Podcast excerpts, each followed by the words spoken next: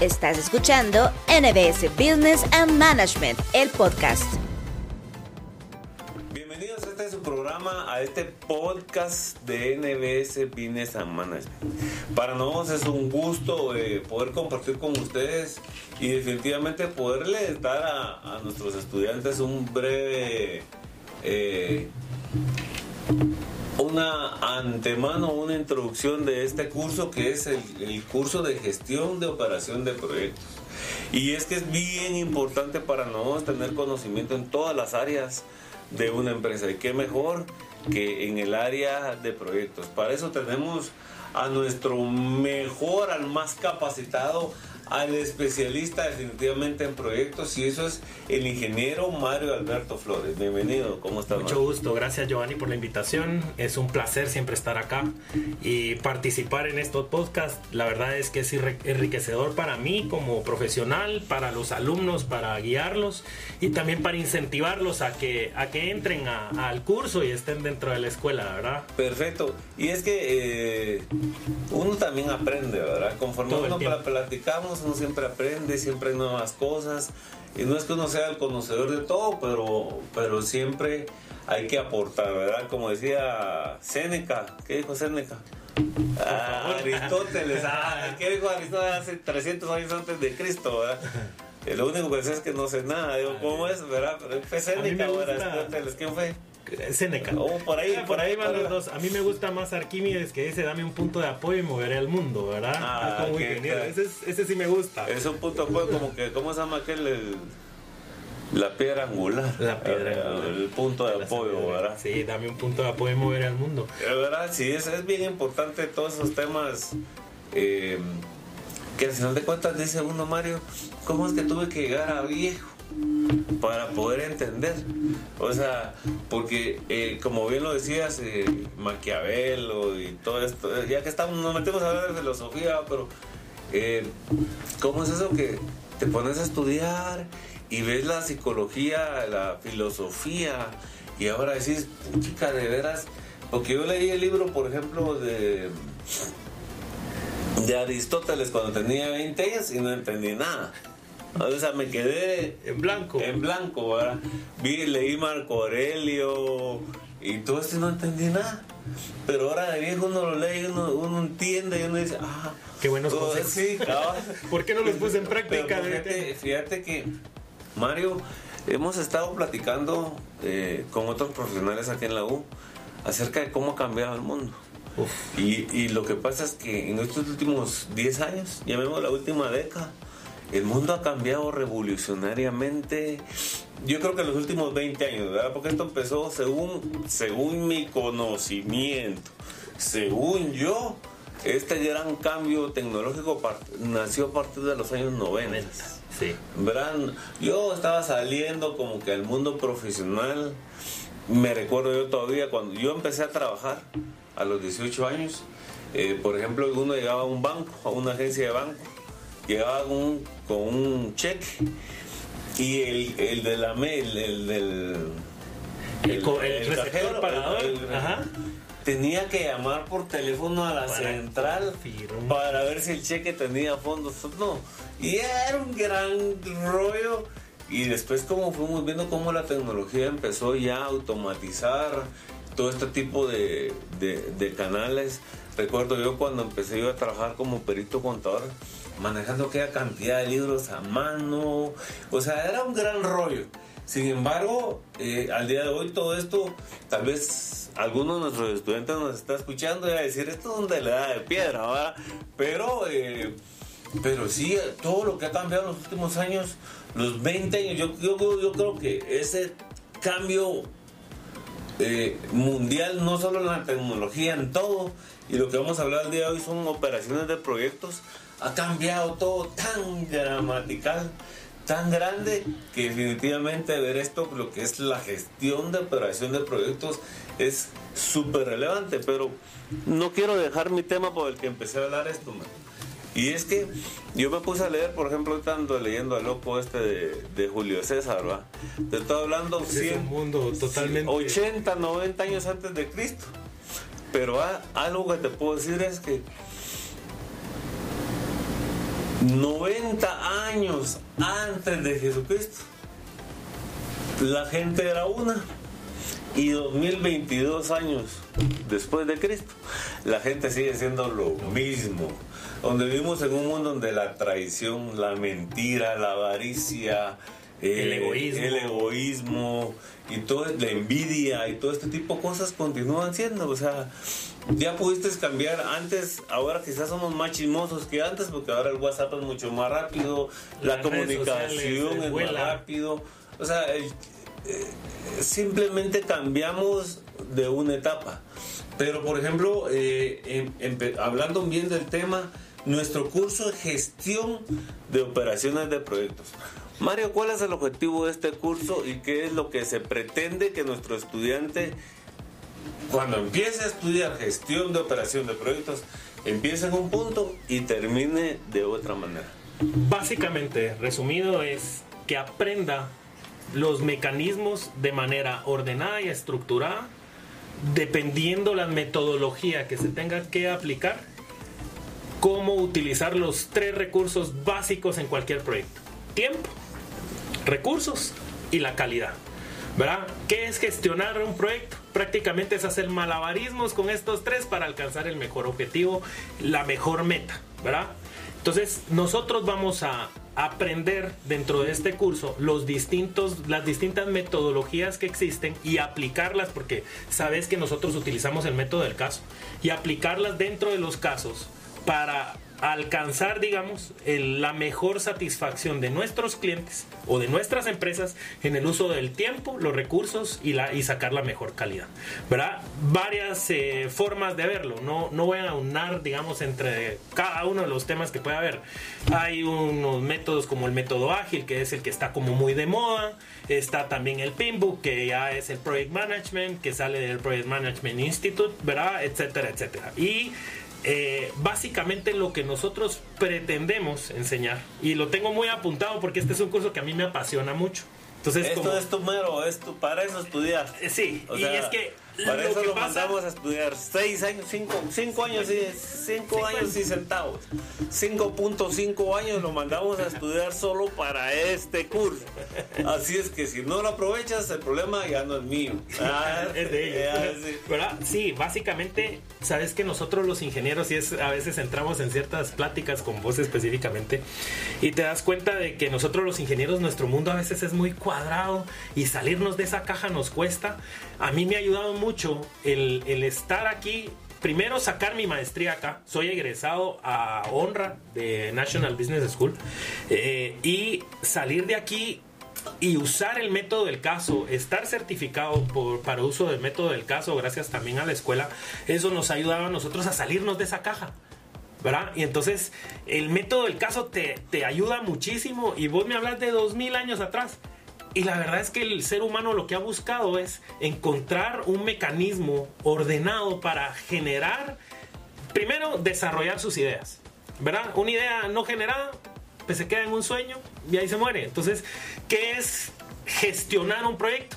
Es agarrar esa idea y generar las acciones necesarias para llevarlas a cabo. ¿Verdad? Entonces, por ahí es donde a mí me, me encanta mucho.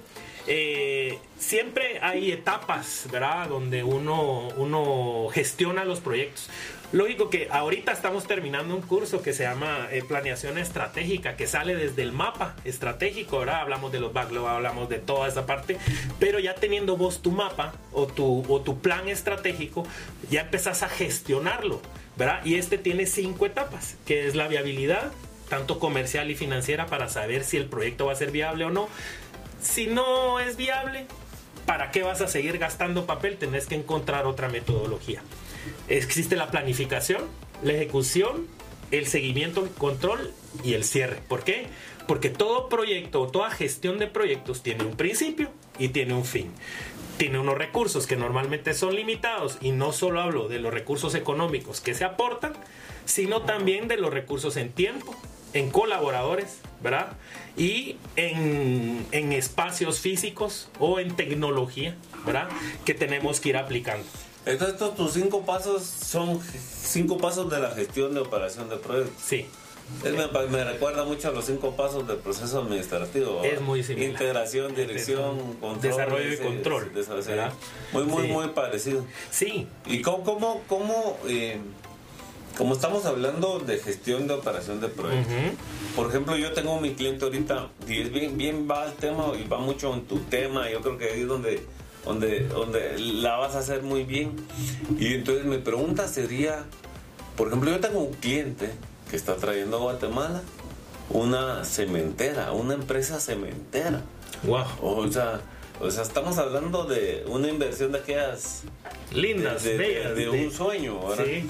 Pero entonces, ¿cómo, cómo eh, hago yo para ver si es viable ese proyecto en Guatemala? O sea, estamos, como estamos hablando de cinco pasos bien importantes, enfoquémonos en cinco pasos eh, ¿Cómo puedo hacer yo para ver si es viable en Guatemala?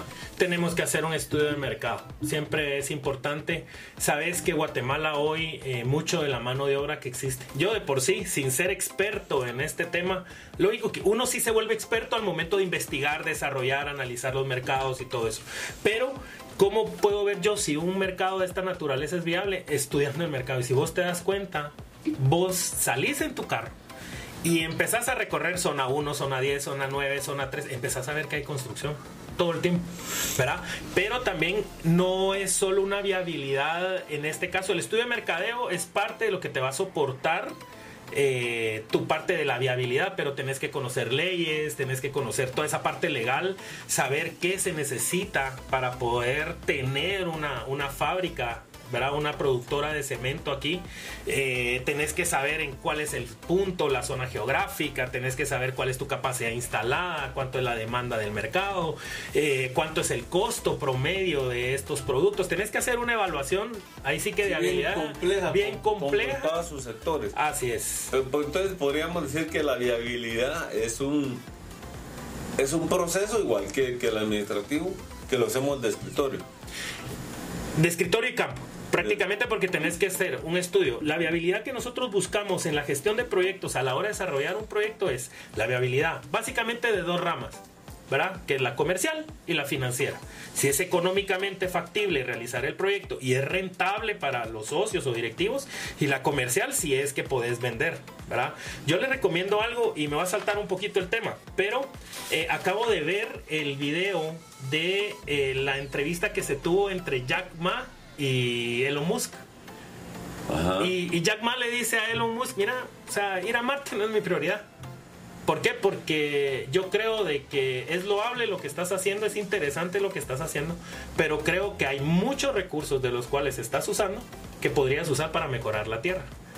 Y es ahí donde a mí me entró eh, como la chispa que del ingeniero, pero entonces, ¿por qué este quiere ir a Marte, va? No a Marte, sino a Marte, ¿verdad? Ah, Entonces, no, es una declaración, de amor, ¿verdad? Eh, y fíjate que todo partió de un objetivo y, entonces me puse a ver como tres o cuatro veces el video y voy a leer un extracto de ese objetivo. Por favor. ¿Verdad? Que dice Elon Musk, comprender mejor la naturaleza del universo una de esas acciones es que nosotros como seres humanos nos convirtamos en una especie de múltiples planetas o asegurarnos que la vida sea multiplaneta. Ese es su objetivo. Y él dice, miren, yo no estoy diciendo de que estoy yéndome a Marte porque yo ya sé que se va a destruir la Tierra. Que hay probabilidades, sí. Entonces, Jack Ma dice, sí, tal vez una en 10 millones, pero sí, tenemos, así como pasó con los dinosaurios y empezó a hablar de varias cosas. Pero muy interesante, él lo que quiere es encontrar, su objetivo es crear seres humanos al final multiplanetas, que puedan estar en otros planetas, ¿verdad? Y entonces yo digo, pues es un objetivo muy claro, entonces desde ese objetivo ahí está su idea. Y él ya está tomando acciones, ¿verdad? Sí, ahí, ahí, ahí, hay mucha tela que cortar, ¿verdad? y, yo te digo algo, es que hay gente que hace ¿quiénes, ¿Quiénes son los seres humanos que van a poder amarse?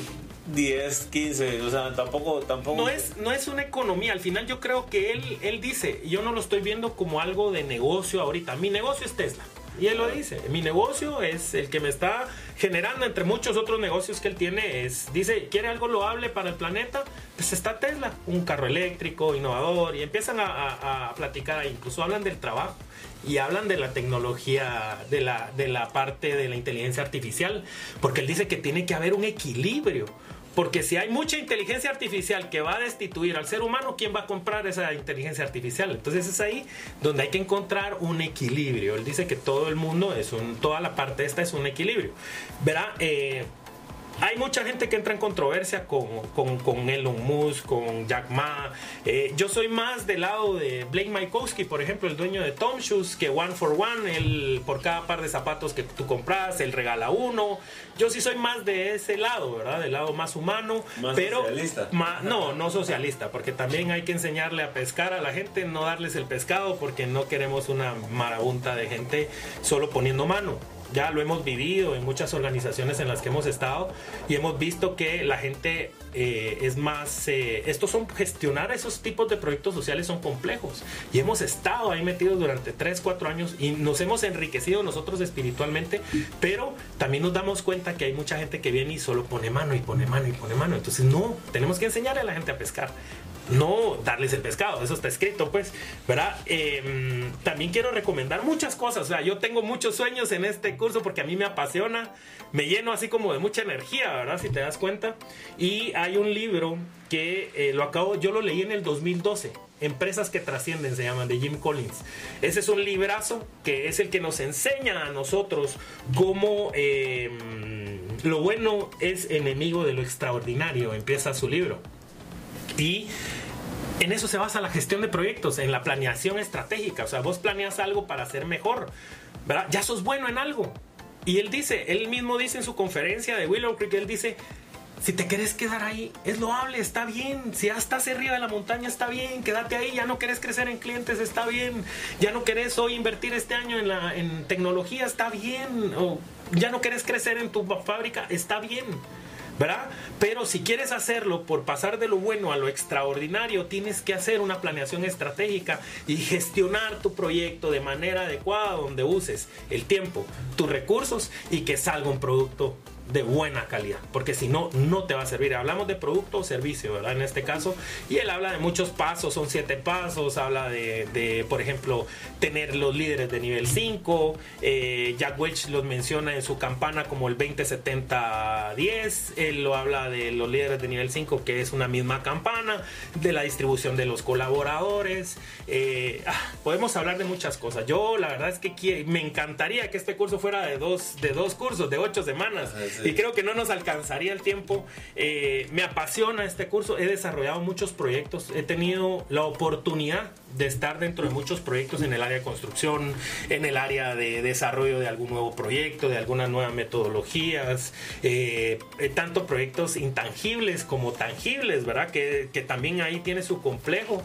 Eh, y dentro del expertise que hemos tenido, pues hemos logrado también estar dentro de la industria del servicio y de, y de, y de la parte comercial, ¿verdad? Donde hemos desarrollado planes de marketing a nivel de publicitarios y muchas cosas que también son proyectos muy interesantes. Mira, Mario, y como estás hablando de, de todos esos negocios que muy bien has hecho a lo largo de tu vida profesional, este curso de gestión de operación de proyectos, ¿Está dirigido hacia una industria o hacia cualquier empresa? No, está dirigido hacia cualquier empresa. ¿Por qué? Porque siempre tenemos la misma metodología y lo único que va a diferenciar es si es una empresa de servicio o una empresa de, de, manufacturera. A ver, si yo soy odontólogo, por ejemplo, este curso me pega. Por supuesto, tenemos... Si yo soy abogado, también te sirve. si tengo servicios de aduanas, también. También te sirve. Para cualquier proyecto me funcionaría. Sí, imagínate ahorita, agarrando el ejemplo de las aduanas, que está tan bonito hoy el caso del Pacífico. Se está calculando, y esas son estadísticas que acabo de leer, que diariamente la iniciativa privada, gracias a ese agujero que se tiene, están perdiendo 7 millones de dólares diarios solo en la parte de negocio. ¿Cómo lo midieron? Que en lugar de, de pasar entre 17 y 32 eh, cabezales en N determinado de tiempo, están pasando dos. Entonces empiezan a ver el impacto. Entonces ahí, ¿qué te genera? Una gestión de proyectos. ¿Cómo? Encontrar alternativas de transporte, alternativas de, movilidad. O sea, ese es gestionar una operación de proyectos. Puede ser transportes, pueden ser carreteras, puede ser sea, no sé, algún loco dirá, miren, mejor de aquellos eh, helicópteros que tienen cuatro patas y que pueden cargar un contenedor y que estén parqueados a las orillas los transportes, no sé. ¿verdad? Esto lo aprendí con un ingeniero y, es un ingeniero al cual yo aprecio mucho. Cecilio Baeza se llama y él decía, ¿quién dice que ustedes no puedan tener un equipo de fútbol donde esté el portero, un defensa y los demás que sean delanteros? ¿Quién dice eso? O al revés, que tengan un portero, todos los defensas y solo un delantero. ¿Quién dice eso? Lo, único que, tu estrategia no sería la buena. lógico, ahí va ahí va. Entonces, ahí es donde habla qué aporta la gestión de proyectos a las empresas. Por ejemplo, maximiza la capacidad operativa. Disculpen que esté leyendo, pero son temas que, los tengo en la cabeza y también voy intentando ser ordenado. Maximiza la capacidad operativa de las empresas, coordina los recursos, ¿verdad?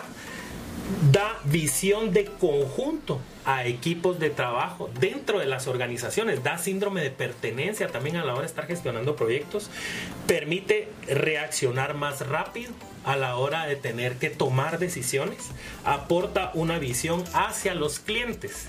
¿verdad? Y recuérdate que vos tenés clientes internos y clientes externos, ¿verdad? Tus colaboradores y los clientes per se.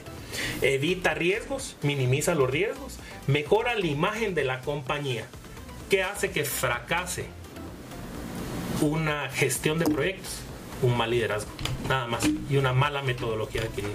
Pero la mala metodología la puedes corregir, ¿verdad? Ahora, un mal líder es una piedra que tenés que hacer a un lado.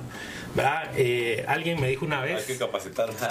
sí, si te da tiempo, ¿verdad? Pero alguien me dijo, y, y, se oye muy feo lo que digo, pero se despide rápido y se contrata despacio, ¿verdad? ¿Por qué? Porque no es que uno quiera o no quiera hacerlo, sino simple y sencillamente, si tenés una empresa eh, o una organización benéfica, ni aún así puedes tener mal liderazgo. No puedes tener un mal colaborador porque no vas a hacer lo que deseaste que tu empresa hiciera, tu organización hiciera, ¿verdad? Mientras que si tenés un equipo integrado, ¿verdad? Un líder bueno, vas a lograr gestionar de manera eficiente los proyectos. Así es que eso está buenísimo porque al final de cuentas el líder, el líder a que tú dices es el que nos tiene que llevar a hacer la gestión de operación de proyectos. Así es, también es que hay que aprender muy bien para poder para poder liderar y hacer muy bien la empresa. Pero ingeniero, muchas gracias. La verdad es que eh, en este tema nos queda muchísimo más por hablar y eh, y eh, necesitamos estar mucho mucho mucho más tiempo compartiendo ese tema. Así es que muchas gracias, ingeniero. De seguro estamos totalmente seguros a que si tú como estudiante le pones mucha atención y exprimes o aprovechas todo ese conocimiento que el ingeniero Mario, Mario Flores tiene en su poder, de seguro que tú vas a ser el que va a salir ganando. Así es que disfruten de este curso Gestión de Operaciones de Proyectos con el ingeniero Mario Flores. Muchas gracias. Muchas gracias. Gracias. Y tú recuerda una cosa, NBS es pasión por la excelencia y tú, eres parte de ella. Así es. Estás escuchando NBS Business and Management, el podcast.